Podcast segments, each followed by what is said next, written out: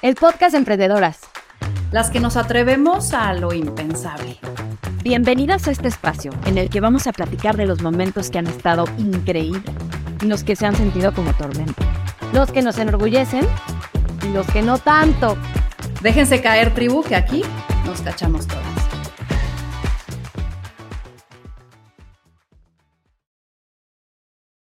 Pamela siempre ha sido rara, pero rara es un piropo. Ella es diferente, tiene otro chip y dicho por su mamá y practicado por ella, Pamela viene a cambiar la realidad. A partir de ahí se puso como misión, para bien o para mal, hacer cosas que cambien al mundo, impulsándose a lograr imposibles, lograr aquello que pocos logran. Pamela es CEO y cofundadora de Vic, una plataforma que acerca la mejor versión a las personas, un audiolibro a la vez. Galardonada por títulos nobiliarios como 30 bajo sus 30 de Forbes, dropeadora de su carrera en el ITAM por seguir su camino de emprender, Pamela hoy vive como surfea, remando el 99% de su tiempo, pero disfrutando cada abrazada. Ay, muchísimas gracias. Pamela, bienvenida a este espacio, al podcast de Emprendedoras. Y para darte la bienvenida, a ver, un ritual que tenemos acá en Victoria 147 es hacerles las siguientes cuatro preguntas muy puntuales a las emprendedoras o mujeres. La primera es, ¿qué te hace feliz? Me hace feliz estar presente. Cuando estoy no deseando nada más, es cuando más feliz estoy. Eso es difícil dado el estilo de vida que tengo, ¿no? Pero lo que más me hace feliz es estar en un momento así muy presente, enfocada, sin necesitar absolutamente nada más.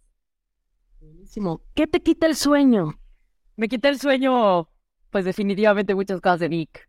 Eh, me quita el sueño como, pues que siempre es una incógnita muy grande saber si vamos a lograr la misión o no la vamos a lograr. Eh, y me quita el sueño que, pues, la misión tan grande que tenemos acabe en manos de alguien que no le importa tanto como a nosotros.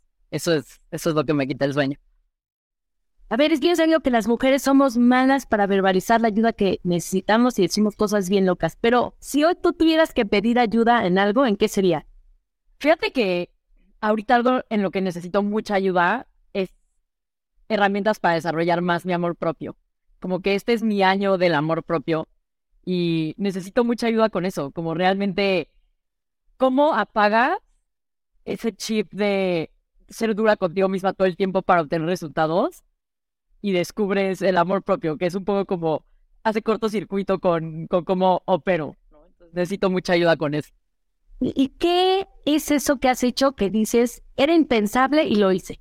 Uy, yo creo que cuando entramos a Y Combinator, la aceleradora de, Silicon Valley, porque nos quedaba un mes de dinero en el banco, o sea, yo ya tenía un mes y me tenía que regresar a la Ciudad de México, estaba, estaba en Austin cuando estaba empezando, ya lo he contado en, en otras entrevistas, eh, pero la, o sea, ya era la última carta que tenía que jugar, las probabilidades de éxito eran nulas, y la última carta que jugué fue entrar a esa aceleradora de negocios donde es 10 veces más difícil que entrar a Stanford. Y era la última carta y así, pues, no sé cómo me convencí de que era posible y, lo logramos, pero sí fue bastante impensable. Entonces vamos a estar creo que hablando, ya ves, la idea de esta entrevista es poder pasar por diferentes puntos de desde la inspiración de Pamela, puntos de inflexión, y entonces obviamente pues empecemos por por el inicio, por todo el tema de inspiración. Vamos a, vamos a surfear mucho las olas que a ti te encantan. y a ver, esto es un viaje en el tiempo. Empezaste Vic a los 21 años. Y en ese entonces no era lo que soy. Era una red social de lectores donde ya teniendo varios suscriptores, le das la vuelta para poderlo monetizar, ¿no? Y aquí varias preguntas. Una, ¿cómo logras esa metamorfosis en tu visión? Y no nada más en tu visión, sino también en el modelo de negocio y después cómo logras mover a tu equipo a esa nueva forma. Cuéntanos cómo fue la historia, porque de pronto, y, lo vivimos, Ana y yo, ¿no? O sea, estamos encasillados en una forma de hacer las cosas como cabezas y después el equipo tarda también en, en reacción y el modelo de pronto que quieres evolucionar, pues no está siendo tan ágil. Entonces, ¿cómo fue tu historia de ese cambio de modelo? Pues es que siento que una filosofía que tengo que me ayuda mucho es lo voy a decir en inglés porque, porque la escuché en inglés y ahorita pienso cómo traducirla, pero es strong opinions loosely held, ¿no? Que es como tienes opiniones fuertes, pero puedes cambiar de opinión fácil. Entonces, yo tenía opiniones muy fuertes sobre la misión, pero no tenía opiniones fuertes sobre el cómo. Y entonces, al final para mí, o sea, aunque parece un pivot muy, muy grande de ser una red social a ser una plataforma de audiolibros, en realidad para mí la misión nunca cambió, la misión siempre fue la misma. Y, eso es lo que yo siento que hace la diferencia principal cuando empiezas un negocio por querer hacer un negocio o cuando empiezas un negocio por un porqué profundo, ¿no? Yo soy súper como propositora de, de estar buscando siempre un porqué profundo, porque para mí no hay motivación externa artificial que puedas crear para aguantar lo que es emprender. Realmente necesitas un, un big why, es como yo le digo, ¿no? como yo tenía muy claro que yo quería que los latinos dejaran de ser tercer mundo, yo quería que el siguiente Bill Gates saliera de Latinoamérica, que los ganadores de Olimpiadas fueran latinos, eso era lo que yo quería que, sucediera. Entonces era como que si no están leyendo aún con una red social, ¿qué hacemos para que lean? ¿No? Y como esa era la misión, no, a mí no me importaba hacer una red social, si a lo mejor en el futuro, y esto es algo que discuto mucho con mi socio, es como, ¿qué tal que en el futuro existe algo como Matrix, donde en vez de tener que escuchar el audiolibro, te inyectan algo en la cabeza y ya tienes los skills, ¿no? Y eso va a servir en el futuro, si eso se requiere, ¿no? Como que realmente es mucho pensar cuál es la misión y soltar el cómo. Y eso es algo que en general me ha ayudado mucho a mi salud mental, más allá de en mi ejecución, es estar muy obsesionado con el por qué, pero el, el cómo soltarlo. Y entonces, cuando vemos que realmente estamos fallando en la misión con esa primera eh, versión, porque lo único que lográbamos era que los que ya leían, leyeran más, pero no estábamos logrando que nuevas personas leyeran. Entonces, eso era como, o sea, no, no, no estaba cumpliendo la misión, o sea, sí tenía visitas, sí tenía tráfico, sí habíamos levantado dos millones de dólares, pero no, no veía yo, uno, cómo iba a hacer dinero y dos, cómo iba a cumplir la misión, ¿no? Y hacer dinero se debe ser un resultado de cumplir la misión. Entonces ahí fue cuando un día yendo a la universidad, em, había yo estado escuchando audiolibros cuando ya estaba empezando Vic. Y, y, literal hice la tarea en la bicicleta, o sea, iba en la bici escuchando un audiolibro que era la tarea y dije, wow, o sea, esto es diez veces mejor porque las personas, los latinos que no tienen tiempo de leer porque pasan un chorro de tiempo en el tráfico, esto sí va a cambiar Latinoamérica, o sea, vamos a volvernos los más lectores, que somos los que más tiempo pasamos en el tráfico. ¿No? Y entonces ahí fue cuando nació esta idea de, de cambiar el audio. Y ahí, por ejemplo, ¿cómo filtras si una idea es buena y vale la pena perseguirla o no? ¿Cuál es como tu prueba de ácido? ¿Por qué filtros pasa para que tú digas, vale la pena apostarla y la subo al consejo o no? Sí. Em, es que ahí es donde es bien difícil porque vas desarrollando tu intuición como líder, ¿no? Y de hecho cada vez se pone más difícil cuando tienes más personas en el equipo. Porque en un inicio yo era una novata y no sabía nada, entonces todo me parecía buena idea y probaba todo y la mitad no salía, pero era como, pues éramos tres personas en el equipo, podíamos probar todo y no pasaba nada. Conforme vas teniendo más personas en el equipo y sobre todo cuando vas contratando personas que saben más que tú y que saben más que tú de áreas muy específicas y que esas personas te dicen que no es buena idea lo que quieres hacer y es bien difícil porque tú eres experta en el negocio pero las personas que están, estás contratando son expertas en su área. Y entonces es como un balance entre qué tanto le esta persona que es experta en el área va a poder decidir en el área versus en el negocio, o sea, tácticamente versus estratégicamente. Entonces, es mucho de encontrar un balance, pero lo que yo he hecho al final es, siempre trato de basarme en los datos, ¿no? Y trato de hacer muy buenas preguntas, o sea, hacer buenas preguntas para encontrar la información es un skill fundamental. Em, y es saber hacer la pregunta correcta, porque muchas veces crees, por ejemplo, que em, la pregunta es, no sé, te voy a dar un ejemplo de que, leí de YouTube, ¿no? Donde estaban decidiendo si uno de los como early product managers de YouTube estaba decidiendo si iba a poner una, eh, un link en YouTube para cuando buscaban episodios de Modern Family que no estaban en YouTube, para que los encontraran aunque fueran en otra plataforma. Entonces tenían un debate así de horas de, ¿linkeamos otras plataformas o no? Hasta que se dieron cuenta que la pregunta correcta no era esa. La pregunta correcta era, ¿qué valora el usuario de YouTube? ¿Consistencia o comprehensiveness? O sea, que tengamos todo o que lo que tenemos es una experiencia consistente. Y entonces, cuando sabes reformular las preguntas acerca de las ideas, puedes encontrar bien como qué es lo que está pasando y, y qué es esa pregunta correcta. Entonces, yo mucho trato de usar esa táctica de, ok, ¿qué preguntas tengo que hacer para validar que esto es lo correcto? Y la otra, eh, que es una que ahora utilizamos muchísimo en Big, es una metodología que, que se llama PRFAQs de, de Amazon. Haz de cuenta que mm, yo me obsesioné con un audiolibro que se llama Working Backwards, que escribió la mano derecha de Jeff Bezos. Jeff Bezos fue, eh, fue el CEO de Amazon hasta hace poquito, ¿no? Y la mano derecha de Jeff Bezos escribió este libro que es cómo tomaba decisiones Jeff Bezos, cómo validaban ideas en Amazon para hacer una máquina de invención, porque Amazon ha inventado Kindle, Amazon Prime, o sea, son la máquina de invención más grande del mundo, ¿no?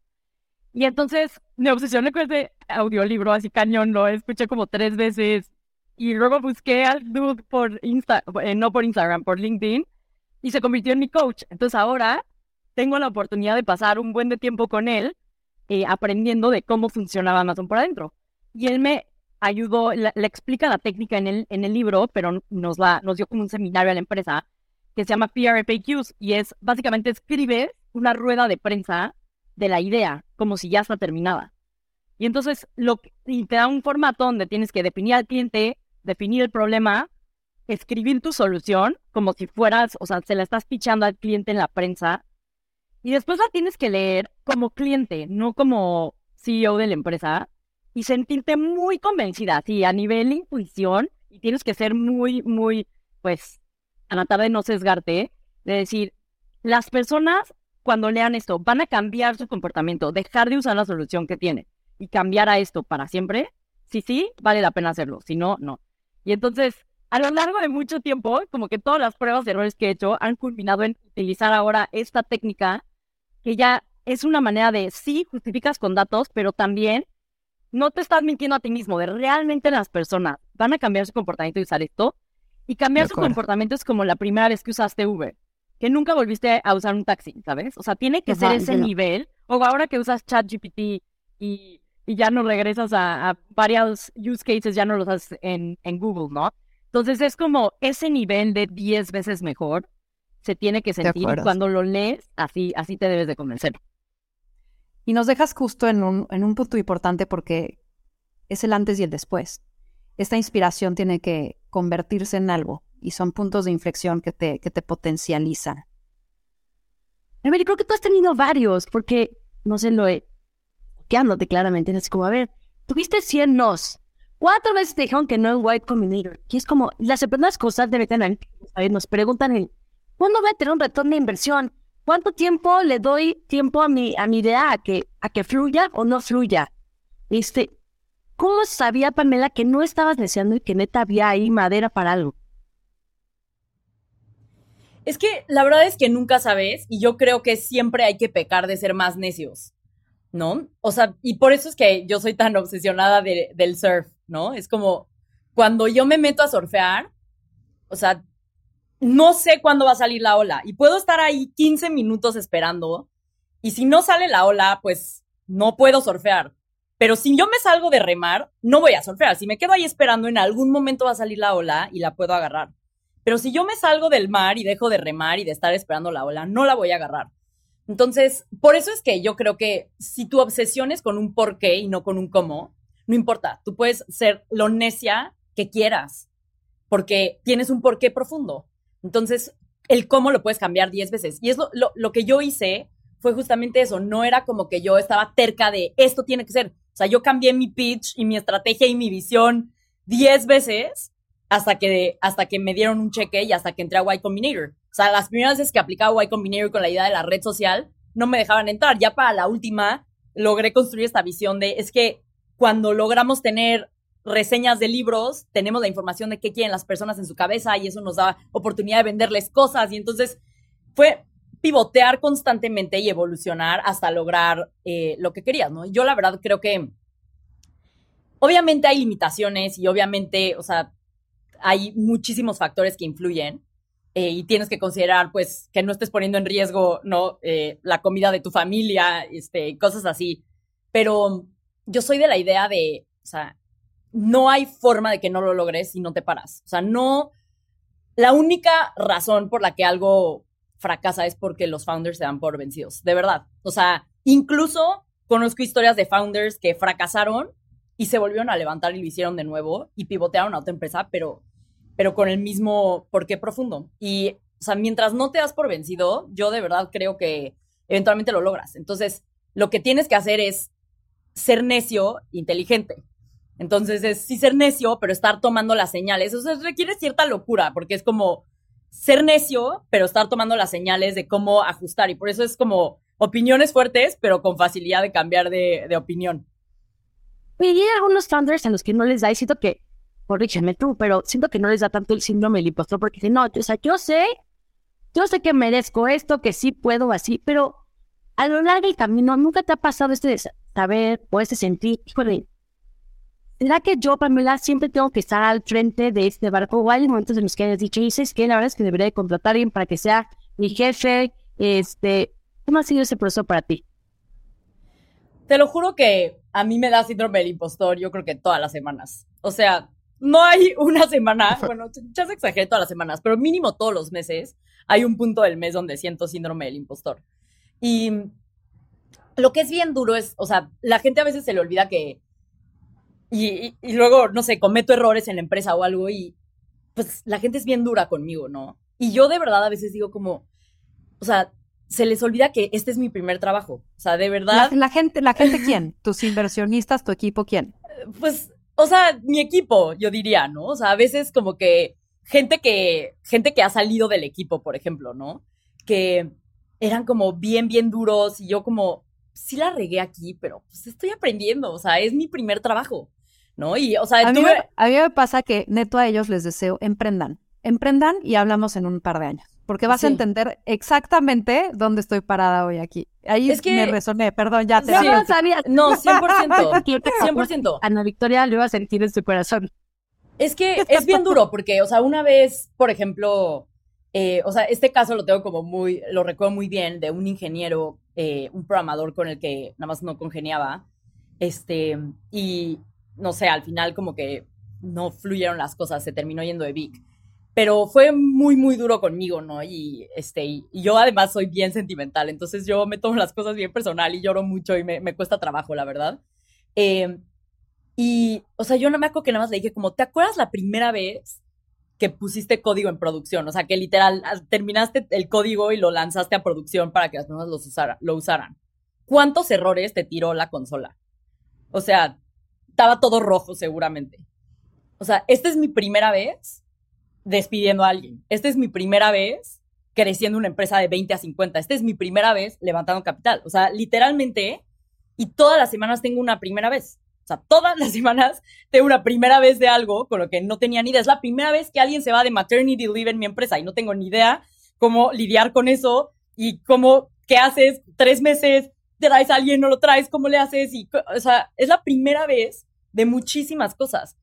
Entonces, lo que es bien duro y, que la gente no se acuerda es, o sea, en las empresas, generalmente las personas tienen managers y tu manager es ese apoyo que te guía, que cuando te sientes perdido te dice por aquí, eh, que te pregunta cómo estás, ¿no? Bueno, los buenos managers te preguntan cómo estás, se preocupan por tu salud mental. Y, o sea, yo le digo a mi equipo como, es que yo no tengo manager. A mí nadie me pregunta cómo estoy. Nadie me pregunta cómo me siento, ¿sabes?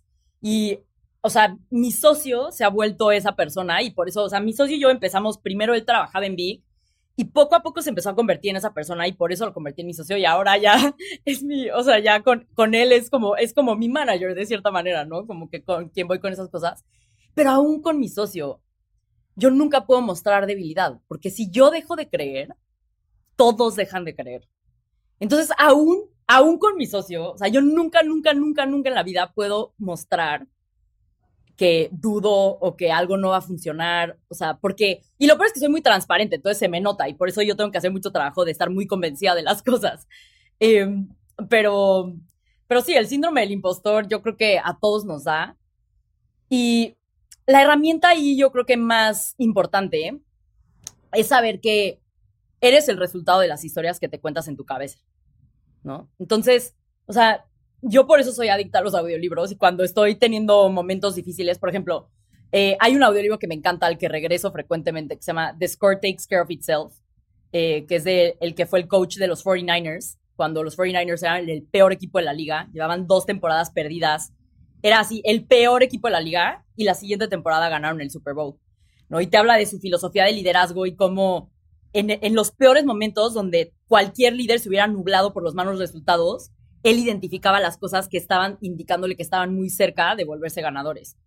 Y entonces yo me refugio mucho en historias para contarme esas historias a mí misma y salir del hoyo, ¿no? Y, en, en, las historias que me cuento a mí misma es donde siempre está la respuesta para, para salir del hoyo del síndrome del impostor. Y, y Ana hace una este, risita así de... Ana viendo así a todo, poniéndole a Ana Victoria, Ana Victoria el mes pasado, Ana Victoria el antepasado. Porque sí es que es que es un lugar muy, muy solitario, ¿no? Y que es constante. Y es, me encantó como lo dijiste, como esta dualidad de tener que tener la fortaleza de, de, de sentir que entiendes todo, pero navegando, de nuevo volviendo a las olas, con la incertidumbre de ¿qué carajos? ¿Cuándo llega el viento que va a impulsar una ola?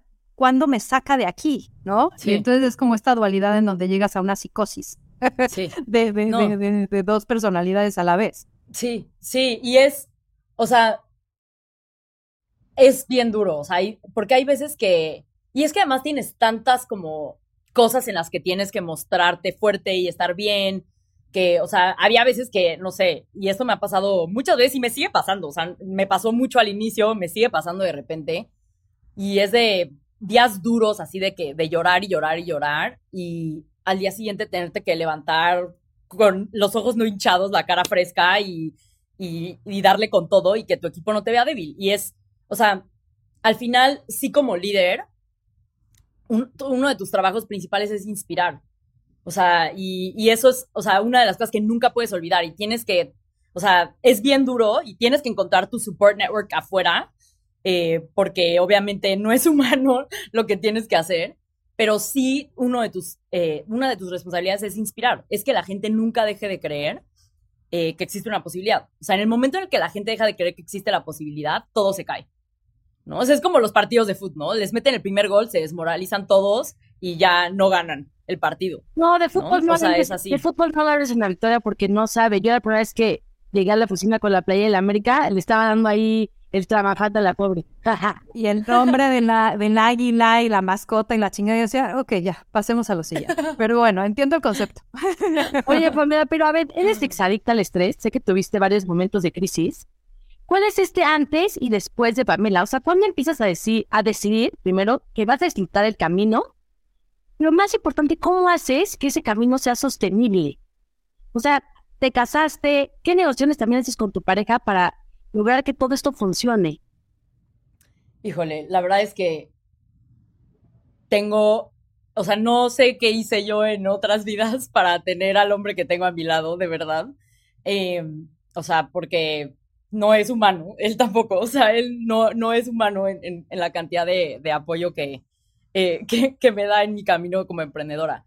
Eh, pero yo creo que, o sea, es mucho de tener las cosas claras, ¿no? Y mi, o sea, Manu, mi, mi ahora esposo, me conoció siendo esta obsesiva de, de, desde siempre. O sea, porque antes de emprender yo era igual de type A con todo lo que hacía, ¿no? Y entonces, o sea, Manu me conoció cuando yo estaba en el ITAM y lloraba si me sacaba ocho. ¿No? Y así era el fin del mundo, o sea, me sacaba ocho y era así como, es el fin del mundo, no puede ser porque me saqué ocho, o sea, era obsesiva. Y Manu se va al otro extremo, él es así como una persona súper relajada, súper let it be, súper, o sea, somos como opuestos muy cañón en ese sentido. Yo no sé por qué le gustó mi obsesión y mi ser como tan así, supongo que porque a él lo iba a empujar a tener un poco más de estructura pero como que él siempre supo que yo era así, ¿no? Y después, o sea, yo me acuerdo cuando le hablé, le dije, se me ocurrió una idea de negocios, eh, voy a hacer como un, la comunidad más grande de libros, como un Netflix de libros. Y, o sea, él siempre supo que yo era clavada con las cosas y nunca ha sido un, ay, es que, ¿qué, qué es la prioridad? Él, él sabe que, o sea, yo soy 200% yo cuando estoy haciendo lo que me apasiona y que cuando soy 200% yo, conecto más con él y que eso a veces significa que no puedo estar presente en muchas cosas, pero que cuando estoy, estoy al 200% porque estoy fulfilled y estoy satisfecha y estoy glowing, ¿no? O sea, estoy vibrant, por así decirlo, como que estás vibrando porque, porque estás, pues, llena, porque haces lo que, lo que te gusta. Entonces, Manu y yo hemos sido siempre como, digo, hemos ido evolucionando y, madurando, ¿no? Porque, o sea, lo conocí a los 19. Este, pero ahora yo diría que a lo largo de, muchos años, hicimos un acuerdo de qué es lo más importante en nuestra relación y es el crecimiento, ¿no? Y es el crecimiento individual de cada uno. O sea, eso es lo más importante. Porque, o sea, para nosotros solo tiene sentido pasar tu vida con una persona si uno más uno es más que dos, ¿no? O sea, si esa persona te va a sumar y cuando estás con esa persona eres una mejor versión de ti mismo. Eh, porque pues, es, es, mucha chamba también, ¿no? Es, o sea, compartir tu vida con una persona requiere trabajo, o sea, es, es otro proyecto, es como una empresa también, ¿no? Entonces nosotros hicimos ese agreement de, ok, lo más importante en nuestra relación es el crecimiento y, o sea, lo que nos prometemos es nunca dejar que eh, el otro esté desperdiciando su potencial y siempre empujarnos a crecer más. Y si tenemos que hacer sacrificios eh, para que eso suceda, pues lo vamos a hacer, ¿no? Entonces, como que ese agreement es, o sea, solamente como que, pues es como los valores de una empresa, ¿sabes? O sea, es como cuando las decisiones difíciles recurres a los valores para saber eh, qué, qué, decisión tomar. Cuando ni los datos ni la intuición te lo dicen, pues recurres a los valores, ¿no? Y entonces eso es algo en lo que, en lo que estamos muy de acuerdo y cuando nos casamos lo dijimos en nuestros votos y todo, y entonces es algo que, pues, sabemos que hay veces que, pues, tenemos que sacrificar cosas para que el otro crezca y estamos dispuestos a hacerlo. Y también yo fui muy transparente con Manu de, o sea, yo nunca quiero dejar de trabajar, yo amo lo que hago y, o sea, no me veo siendo mamá full time, o sea, quiero ser mamá, sí, pero no me veo dejando todo eh, por ser mamá como lo hizo mi mamá, que, o sea, la admiro un chorro, mis respetos, qué sacrificio tan enorme. Eh, yo no, yo sé que a mí me hace feliz eh, cumplir la misión de Vic, que es parte de mi misión de vida. No es mi misión de vida, pero es parte de mi misión de vida, ¿no? Entonces, eh, pues es tener agreements. Y ahí, además, además de los agreements que me parecen increíbles, tanto en el equipo como en lo personal contigo misma, como decía Ana, ¿no? Tuviste episodios de estrés graves, o sea, profundos, ¿no? Y lo hablas como muy abiertamente. Y, y creo que todas las emprendedoras hemos estado ahí yo creo que la mayoría tenemos miedo de que se nos acabe el dinero, que la mayoría tenemos miedo de regarla, de quitar el patrimonio, de realmente perder la empresa. Y tú tuviste como un punto de decir, ahora voy a gozarlo. ¿Cómo no volver a ese punto de volver a estresarte? Porque los retos cambian. Y entonces, claro, tuviste este, wow, eh, has leído grandes libros, eh, parte del surf va en esa cultura de, disfrutar la vida, de surfear la vida, de eh, disfrutar remar más allá de solo estar esperando el 1% que es estar en la ola. Pero ¿cómo esto es sostenible para las emprendedoras que de pronto pandemia y te cambia el juego, todo tenemos menos control? Entonces, ¿cómo es, haces esto sostenible en el tiempo? Porque tus retos van creciendo y el estrés se va acumulando. Entonces, cuéntanos un poco de eso. Sí, y es bien difícil porque la verdad es que no es como que es perfecto, no es como que, ay, un día me curé del estrés, ¿no? O sea, no, para nada, me sigo estresando, sigo teniendo ¿Por qué no, Pamela? Dime de mucha ansiedad. No, porque la realidad es que, o sea, a ver, yo creo que la vida no es fácil y solo, pues, es una realidad. O sea, la vida no, no creo que la vida es fácil, no creo que la vida está diseñada para ser fácil, creo que la vida está diseñada para enseñarnos cosas. ¿No? Y si quieres hacer, o sea, es, lo mismo que yo digo, ¿no? O sea, si quieres surfear, te tiene que gustar remar. Si quieres emprender, te tiene que gustar chingarle. O sea, porque si no, no lo vas a lograr. O sea, es, así de sencillo. Entonces, o aprendes a disfrutarlo o, ya valiste porque, porque te vas a dar por vencido antes. Y como yo te digo, o sea, en el momento en el que tú te sales de, de remar, se acabó, se acabó el cuento. Ya no vas a agarrar olas, ¿no? Entonces, eh, yo lo que he aprendido, y, fue muy duro para mí, porque yo por mucho tiempo estuve bien, luego tuve otra vez episodios de estrés, y luego salía bien, y luego episodios de estrés, y entonces yo hasta me daba síndrome del impostor de que ya había logrado superar el estrés, y hasta que me di cuenta que no es así, no es como que hay un día te curas y ya está, no. siempre, o sea, somos humanos y toda la vida vamos a seguir teniendo una reacción inmediata que genera estrés. Pero tu reacción, esa es tu reacción inconsciente. Cuando tu reacción consciente la puedes controlar, es cuando estás haciendo progreso hacia adelante y eso es lo más importante, ¿no? Entonces, yo, por ejemplo, sigo teniendo escenarios donde me apanico y empiezo a llorar y como que mi, o sea, es mi como cerebro cocodrilo que, que reacciona como a la defensiva y de manera inmediata. Y luego ya cuando respiro y aterrizo las ideas, tengo más claridad mental y ya puedo como seguir adelante, digo, ok, sea, mi reacción inmediata puede seguir siendo el estrés animal, pero el progreso es cuando ya mi reacción inmediata se puede controlar por mi reacción consciente. Y entonces ahí es donde las herramientas son fundamentales. O sea, yo creo que toda emprendedora debe de construir su caja de herramientas. Y su caja de herramientas que sacas en todos los puntos de la montaña rusa, ¿no? Entonces, yo tengo mis herramientas que me sacan del hoyo, ¿no? Porque es inevitable caer en el hoyo. O sea, el emprender está lleno de hoyos. O sea, vas a caer en el hoyo otra vez, es inevitable. O sea, por más, o sea, si no, si no quieres caer en el hoyo, vete a un monasterio y vuélvete monje. Y ahí sí no vas a tener ningún impulso externo que te esté generando estrés. Pero, o sea, si estás emprendiendo, no eres un monje budista, ¿no? O sea, es, así de sencillo. De acuerdo. Entonces, vas a caer en el hoyo y lo importante es qué herramientas tienes para salir de ahí. Tus herramientas es tu red de apoyo. Em, yo encuentro mucha, mucha certidumbre, porque la ansiedad al final es miedo al futuro, ¿no? Y no hay, para mí no hay mejor antídoto para la ansiedad que la información. A mí la información me da certidumbre. Entonces, yo cuando me estoy sintiendo síndrome del impostor, escucho un audiolibro de, este, o leo un libro de John Pueblo, o este, o, este del, eh, de los 49ers, y entonces obtengo información que me da certidumbre y me hace sentir más tranquila de que sé por dónde voy y, ya no me siento perdida, ¿no? Em, la meditación es otra gran herramienta. Eh, respirar, o sea, respirar, literal, así, sentarte cinco minutos a respirar es una gran herramienta. El surf, eh, desconectarme mucho los fines de semana, o sea, es ir encontrando tus herramientas para rebotar más rápido hacia arriba cada vez. O sea, no vas a dejar de caer en el hoyo, pero puedes aprender a rebotar más rápido. Oye, y algo que, que me encantó explorar de ti y que te ha aprendido muchísimo en este periodo de tu investigación fue como esta parte de pivotear, de validar. Me encantaría, y hay una frase, bueno, algo que dijiste, de haz productos que quieran las personas.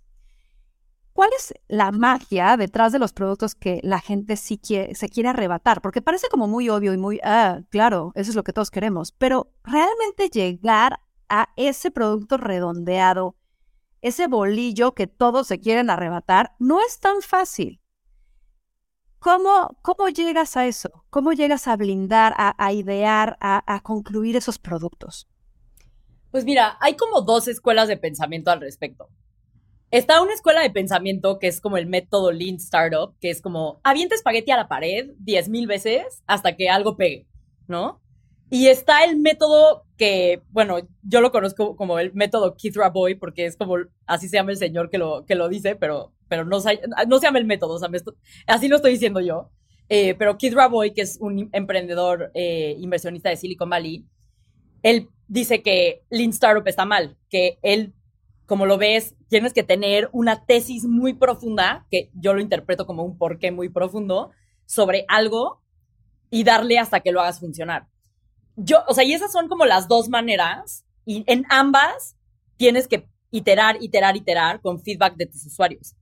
Pero yo, la verdad, sí soy más de la idea de Kid Raboy, donde tú piensas, tengo una tesis fuerte sobre este problema, este cliente y esta solución, y la voy a ir a perseguir y validar hasta que, hasta que la haga suceder, ¿no?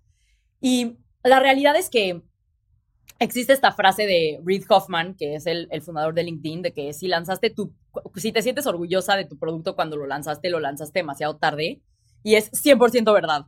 O sea, nunca va a estar perfecto. Y a mí me preocupa mucho como muchas emprendedoras me escriben de, es que ya tengo esta idea y voy a contratar a un programador para que me la construya. Y, yo siempre es como, es que te, te, va a entregar algo, se lo vas a enseñar a los clientes y en la primera semana te vas a dar cuenta que desperdicias de tu dinero, ¿no?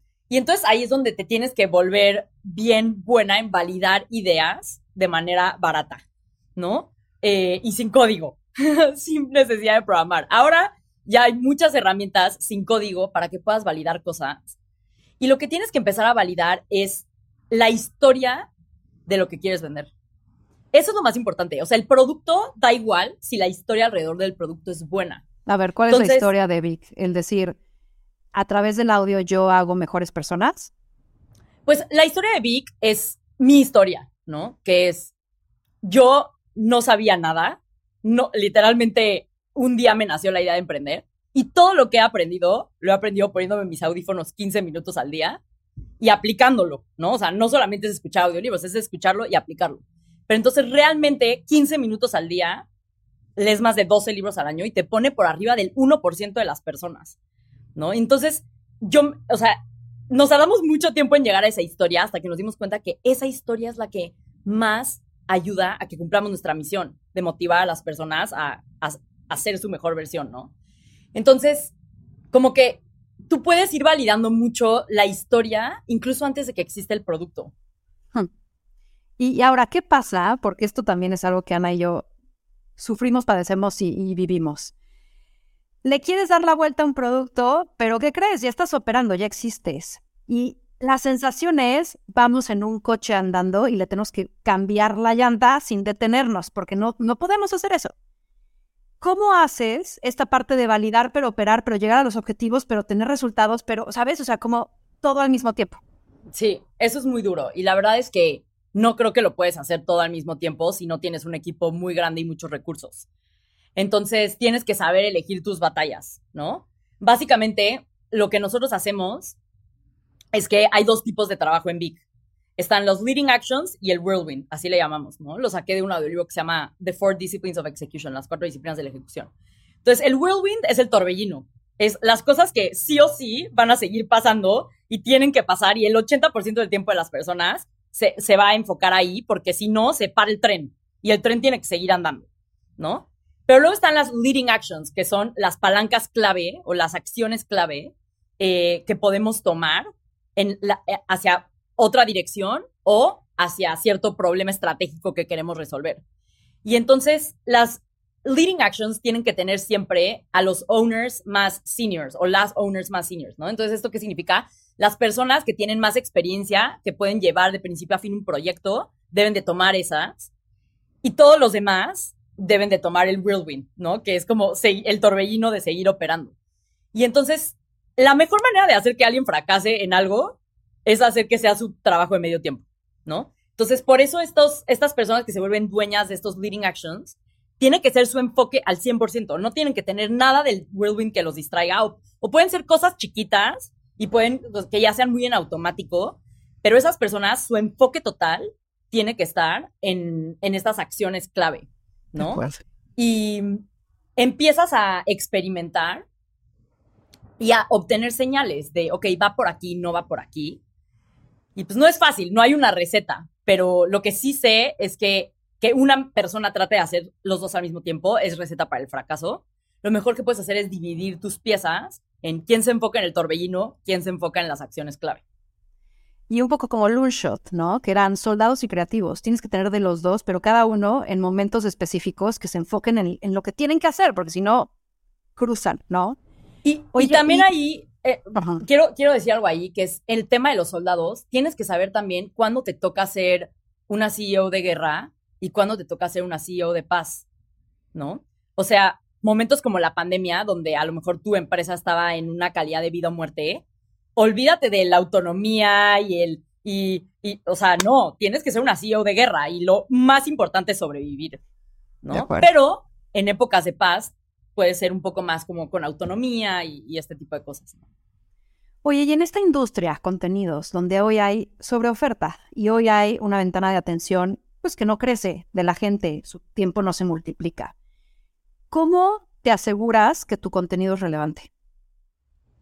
Sí, esa es una excelente pregunta. Y justamente busqué que cinco personas de Netflix invirtieran en mi empresa para entender de los genios del contenido qué es buen contenido. ¿no?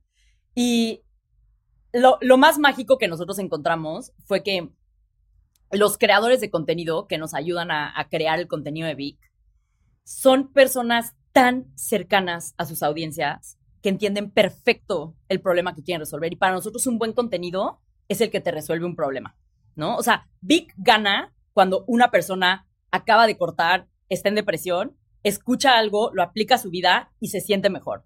Y, hacemos ese proceso cada vez más rápido, ¿no? Entonces, si un grupo de personas sesgadas en una empresa que está fondeada por Silicon Valley decide que es buen contenido, o sea, nunca le vamos a atinar. Pero si nos apalancamos de las personas que están cerca en sus microcomunidades con sus audiencias, que saben qué problemas tienen sus audiencias y los empoderamos y las empoderamos a que puedan crear, y sobre todo les hacemos buen negocio que puedan crear, van a estar experimentando todo el tiempo. Igual que una empresa busca Pro Market Fit, los mismos creadores encuentran content como que content market fit, experimentando con el contenido adentro de Entonces, tu tema no es yo soy la empresa que dicta qué contenidos son, sino quizás tú más bien curas a esos curadores que, que a esos creadores que realmente están siendo ya relevantes porque ellos ya te están haciendo la tarea. No, y en realidad, o sea, una parte sí, o sea, una parte trabajamos con creadores que ya están muy sofisticados y que tienen una audiencia, pero gran parte, y de hecho este año eh, estamos abriendo las puertas a creadores que aún no tienen una audiencia, pero que nosotros lo que hacemos es validar que tienes contenido de calidad dentro de tu cabeza. Entonces es el experto en definición de pricing para productos en una startup, ¿no? O la experta en HR y en cómo contratar talento. Entonces, esas personas que tienen la motivación de compartir contenido y tienen contenido de hipercalidad en su cabeza, más que muchas personas que están todo el tiempo, por ejemplo, haciendo TikToks y que no tienen una plataforma donde pueden llegar, porque lo que le pasa a muchas personas que tienen contenido de valor en su cabeza, y por eso te digo que nuestra obsesión es con la misión, o sea, mi obsesión es que el contenido realmente le cambie la vida a la persona, ¿no? Y estas personas que tienen contenido de súper valor en su cabeza, pero que dicen, es que yo no me voy a poner a bailar en TikTok para llegar y, o sea, literal, hemos hablado con personas así la experta en la banca de 10 años de experiencia en finanzas que está tomando cursos de payaso para aprender a ser un poquito más chistosa y poder tener distribución en las redes sociales. Eso me parece una falta de respeto al contenido de valor y al conocimiento, ¿no? Entonces, en Vic lo que hicimos y la clave de cómo encontramos buen contenido es que creamos un modelo de negocios para las personas que tienen contenido de valor en su cabeza. Entonces, no puedes confiar en las buenas intenciones, ¿no? O sea, yo no puedo confiar en las buenas intenciones para que se cumpla mi misión. Yo tengo que hacer buen negocio para esas personas, crear contenido de valor. Cuando esas personas se dan cuenta que en Vic hay una audiencia que le interesa ese contenido y que no tienes que ser un payaso, no tienes que estar bailando ni haciendo 80 mil clickbaits en redes sociales para llegar a una audiencia de calidad, les encanta, porque se pueden enfocar en lo que más les apasiona, compartir conocimiento. Entonces, cuando buscas a personas que tienen ese porqué profundo igual que tú, que conocen a sus audiencias, y haces eso a escala y les das técnicas de experimentación, incentivos y todo, es como tener una máquina de 2.000 creadores experimentando al mismo tiempo en qué es buen contenido. Y así es la manera más eficiente de llegar a la respuesta de qué es contenido relevante en vez de yo dictando qué es. A ver, eso implica que estás en constante, ahora sí que en constante conexión con tu comunidad, con tu audiencia para poder entender qué es lo que necesitan. O sea, cuéntame un poco así, ¿cómo es esta conexión que tienes con tu audiencia? Porque entiendo que por un lado sí, estoy viendo quiénes son, o sea, estoy buscando personas relevantes para poder crear ese contenido, pero ¿cómo sabes realmente qué es lo que tu audiencia, o sea, qué pruebas haces o cómo, cómo te relacionas tú con tu audiencia o comunidad para poder conocer los siguientes pasos en... Em, pues mira, básicamente o sea, yo tengo la fortuna de que, pues, mis redes sociales crecieron accidentalmente. Este, em, me empezaron a invitar a, algunos podcasts y entonces empezó a como a crecer mi audiencia. Y muchas de las personas que me siguen son usuarias y usuarios de Vic. Entonces yo, pues, les hago muchas preguntas en mis redes sociales y cuando estoy buscando información, pues recluto gente de mis redes sociales para, para que me ayuden a, responder algunas preguntas difíciles sobre qué creo yo, eh, o sea, hipótesis que tengo. Eh, y también algo que hacemos es que, porque lo más importante es que eso no lo debo de hacer solo yo, tiene que ser parte de la cultura, ¿no? O sea, uno de los valores de Vic es desata el potencial del usuario, ¿no? Así lo llamamos, como unleash user potential. Y eso es estar obsesionado con el usuario. O sea, realmente Vic solo gana cuando el usuario desata su potencial. Entonces, eh, para que no se le olvide al equipo, cada eh, cada dos semanas tenemos una reunión que es como el all hands, o sea, la empresa, la reunión de toda la empresa. Y siempre en esa reunión, los primeros 15 minutos, invito a algún usuario o usuaria de Vic a que nos cuente su experiencia en frente de toda la empresa. O sea, presencial, o sea, sí va, o sea, no es como el ejercicio de tenemos un asiento libre para que esté ahí presente, no.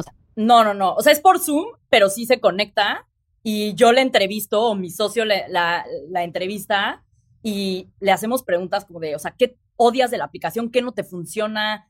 Eh, ¿Has pensado en cancelar? Porque, y le hacemos las preguntas difíciles que a veces no queremos escuchar, pero que tenemos que escuchar de la voz de, la usuaria, ¿no? Entonces, cuando ves a, o sea, hemos tenido, por ejemplo, una chava que dice, estoy en el periodo de prueba y todavía no me convenzo si voy a pagar Vic o no, y te cuenta por qué, enfrente de las 50 personas de Vic, es de súper valor para que a la persona que está programando o la persona que está diseñando no se le olvide que detrás de esa cosa que está construyendo hay un humano que lo va a utilizar eh, y que tenemos que conectar y, resolverle sus problemas, ¿no? No, a ver, dale canción porque y es difícil, y es difícil escuchar de viva voz el esto es lo que no funciona y que te digan, estás haciendo mamá. Ajá. Oye, a ver, claramente ha habido momentos como de caos dentro de la empresa y te íbamos a decir, bueno, sabemos así que trabajó mucho tu, tu, relación con el dinero. Y te daba miedo al principio, o seguramente está ahorita también, perderlo y que Vic se quedara sin capital para poder seguir adelante. Pero a ver, hay, personas que hoy sí se quedan sin dinero y que están en ese momento y decir, ese miedo se volvió realidad. O sea, ¿tú qué les dirías o qué consejos prácticos les darías para salir de eso? Entre que yo, Nicole, ya hice una prueba piloto, exitosa o no, me quedé sin lana, ¿qué sigue? Pues el dinero es un tema bien complejo, pero el dinero es una herramienta, ¿no? Al final, eh, es una herramienta para cumplir la misión, o sea, es un medio para un fin. Eh, yo, yo, al menos yo siempre lo he visto así. Y sí, o sea, lo puedes perder, ¿no? No significa que si pierdes el miedo a quedarte sin dinero, ya se eliminó la posibilidad de perder el dinero. No, o sea, aunque pierdas el miedo, puedes seguir perdiendo el dinero. Em, pero, pues, también existe la probabilidad de que mañana te caiga un piano encima y te mueras. Y pues eso no te va a impedir salir a la calle al súper, ¿no? Entonces, pues, las probabilidades de que las cosas malas sucedan siempre están. Las probabilidades de que no funcione un negocio son altísimas. O sea, si quieres algo a la segura, no emprendas. No emprendas. O sea, porque las probabilidades de que no funcione son altas. Pero por eso emprendes por un porqué profundo, porque no puedes, eh, no puede existir el mundo sin esto que tú crees que, que es tu porqué profundo, ¿no? Entonces, pues no, no es como que, ay, se me quitó el miedo a perder el dinero, ya seguro no voy a perder el dinero. No, va a seguir existiendo esa posibilidad. Pero la diferencia de que tú operes sin miedo a perderlo es enorme. Y si ya lo perdiste una vez, tienes que tener autocompasión y amor propio y decir, ¿sabes qué? Pues así pasa cuando sucede. O sea, ya pasó, ¿cómo me levanto de esta? Y esto le pasó a Elon Musk, ¿sabes? O sea, Elon Musk estuvo con 100 dólares en la cuenta de banco, literalmente, perdiendo todo. Y después empezó Tesla. ¿Sabes? Entonces, o sea, yo por eso siempre busco como en esos peores momentos contarme historias o buscar historias de éxito que me hagan creer otra narrativa que me va a hacer salir del hoyo, porque pues, las probabilidades de que lo pierdas siempre van a estar ahí. Eh, pero si operas con miedo a perderlo todo el tiempo, es peor, porque ni, a lo mejor ni lo pierdes, pero eres un zombie, como que no llegas a ningún lado. Y eso para mí, eso a mí, eso a mí me da más miedo que fracasar. O sea, ser un zombie me da más miedo que estar muerta. Literal. Oye, y ahora que ya estamos terminando la, la, surfeada, ya casi nos salimos del agua de esta entrevista, quiero volver al tema del surf, porque, y unir dos preguntas, ¿no? Acá como para ir concluyendo. Amo que mencionas esta parte de surf, surfnicornio, ¿le dices? Sí, surfnicornio. y, y quiero unir dos cosas, porque creo que surfeando el caos y buscando esta armonía, quiero entender cómo lo haces, porque nosotros en Victoria como que no nos encanta el término de los unicornios, sino que dejan al lado, y sé que a ti tampoco, y esta parte de te tiene que doler y tienes que sufrir. Pero ¿cómo logras las expectativas de los accionistas que quieren crecimientos acelerados a corto tiempo, pero también tener como una empresa con cimientos sólidos, pero también tener un ritmo adecuado sin perder la salud mental en el camino? Como que suena muy utópico. Y quieras o no, también tienes inversionistas que fungen como un poco el jefe que te exige cosas, ¿no? Entonces, quizás también es esta parte y además me traen cortita. ¿Cómo alineo todo esto? ¿Y cómo no se vuelve un, sueño utópico, no? Sí. Es difícil porque te digo, o sea, y además es tu primera vez haciéndolo, entonces a sumar todo está peor. Eh, la verdad es que no es fácil hacer todo eso y no, o sea, a mí hay una eh, em, autora de, de, Vic que me gusta mucho, que se llama Marisa Arcipe, creo que su apellido, Healthy Entrepreneur. Tiene, tiene un audiolibro de convirtiéndote en el CEO de tu vida, que me encanta. Y ella justo dice, como es que yo no busco work-life balance, ¿no? Yo busco work-life harmony.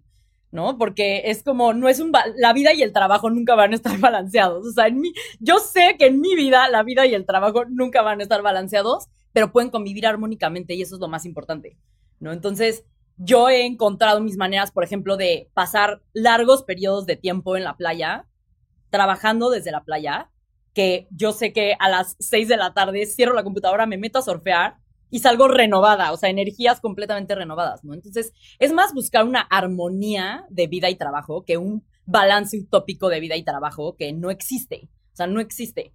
Y también tienes que tener muy, claras tus prioridades, ¿no? Y, qué juego estás jugando, ¿no? O sea, esto, yo, así, uno de mis libros favoritos es El almanaque de Naval Ravikant, o sea, soy obsesionada de, de Naval Ravikant y de ese libro, porque Naval es un surfnicornio. Naval es literalmente un surfnicornio. Él, él es un billonario de Silicon Valley feliz. Y casi no hay de esos, ¿eh? De verdad que casi no hay personas que son millonarias y felices. Y él es una persona que ha priorizado siempre la felicidad. Y él dice, el juego que yo estoy jugando es el juego de la felicidad, ¿no? Em, entonces, cuando lo peligroso es cuando tú eres muy buena jugando un juego que no necesariamente te hace feliz. ¿no? Y, yo, yo caí y sigo cayendo de repente mucho en eso, donde el juego de ganar y ganar y ganar eh, por ganar y la expectativa y los resultados se convierte en lo más importante y te olvidas de cuál es el verdadero juego, ¿no? O que en realidad te puedes inventar tú tu propio juego.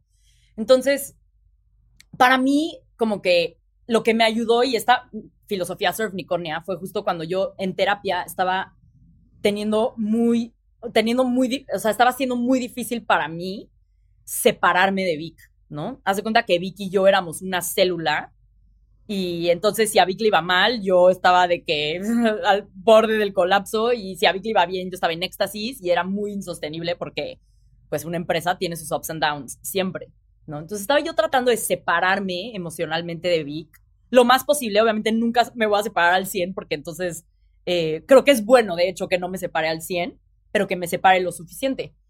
Y entonces fue cuando dije, ok, tengo que, o sea, amo la misión de Vic, amo la misión de Vic con todo mi ser, pero es la misión de Vic. Es parte de mi misión, pero no es mi misión. Entonces, ¿qué es mi misión? ¿No? Entonces, tratando de encontrar ese como, ¿qué es mi misión?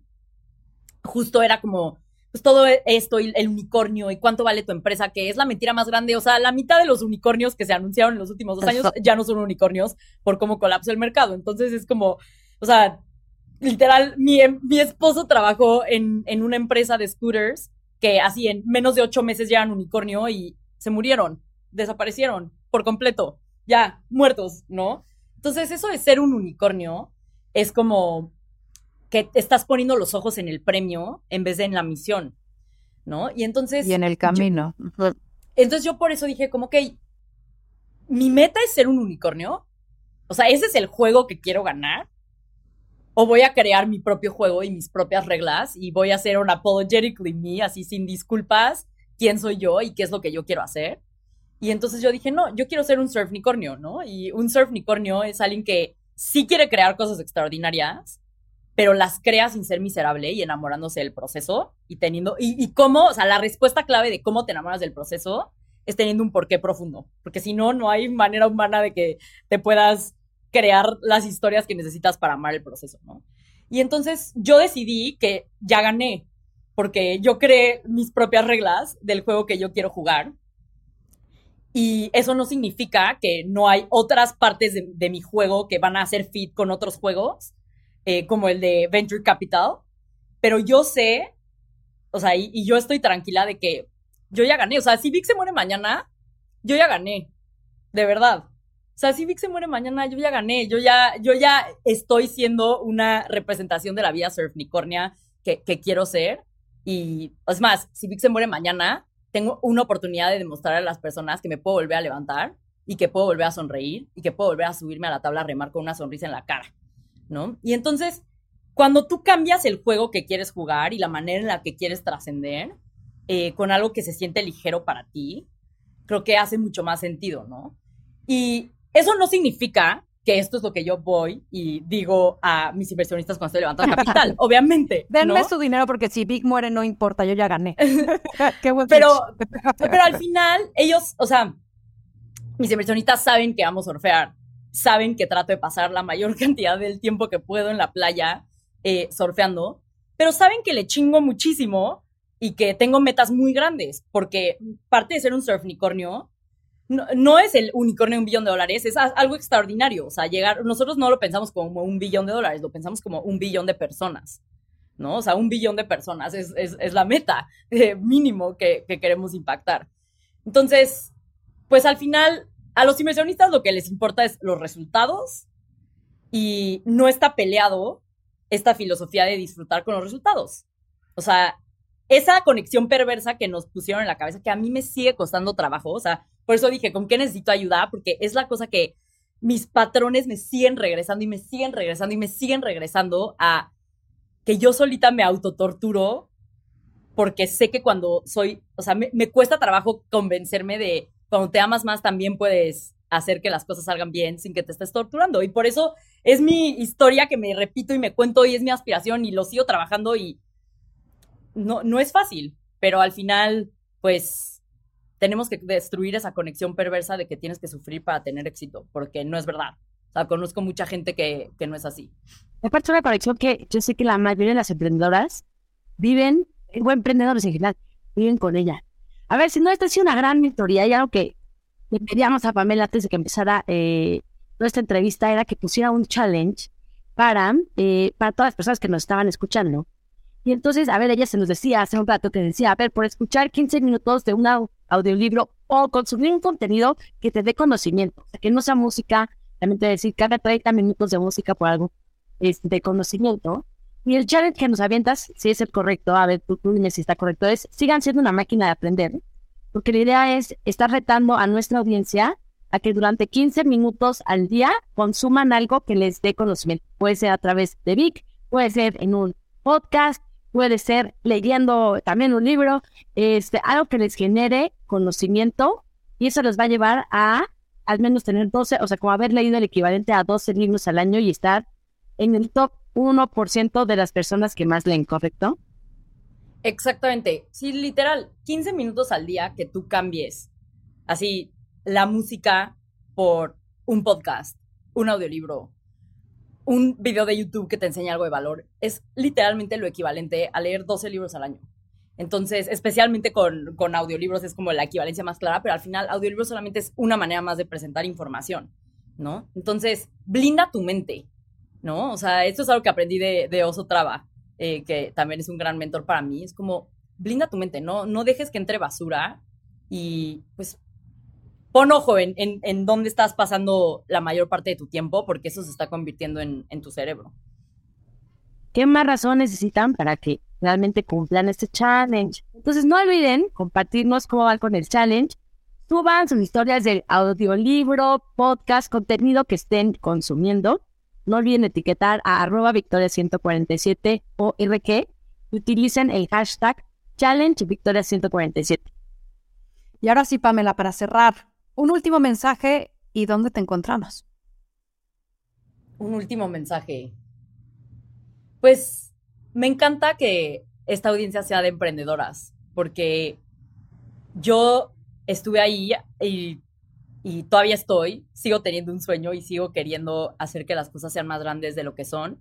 Y me sigo sintiendo igual que cuando, que cuando empecé, sintiendo que, que, que no sé mucho, pero es posible. Encuentren ese porqué profundo y, y no, dejen de, no dejen de remar, porque, porque sí se puede, ¿no? Y yo creo que en México tenemos el potencial de tener así la generación más grande de emprendedoras que ha existido y las más poderosas, porque nadie trabaja más duro que nosotras.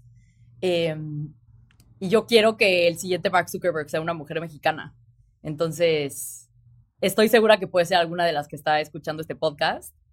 Y pues lo quiero ver con mis propios ojos y si en algo puedo ayudar, por favor avísenme. Estoy en mis redes sociales, arroba pamevls. Em, y así estoy en Instagram y en Twitter. Y pues les deseo mucho éxito en sus emprendimientos. Súper. Muchas gracias, Pamela. Gracias por estar acá. Esto es parte del podcast de Emprendedoras de Victoria 147. Y nada, yo me quedo con muchas, muchas respuestas eh, y con muchas ganas de seguir aprendiendo. Así que gracias por estar acá. Muchas gracias. Gracias.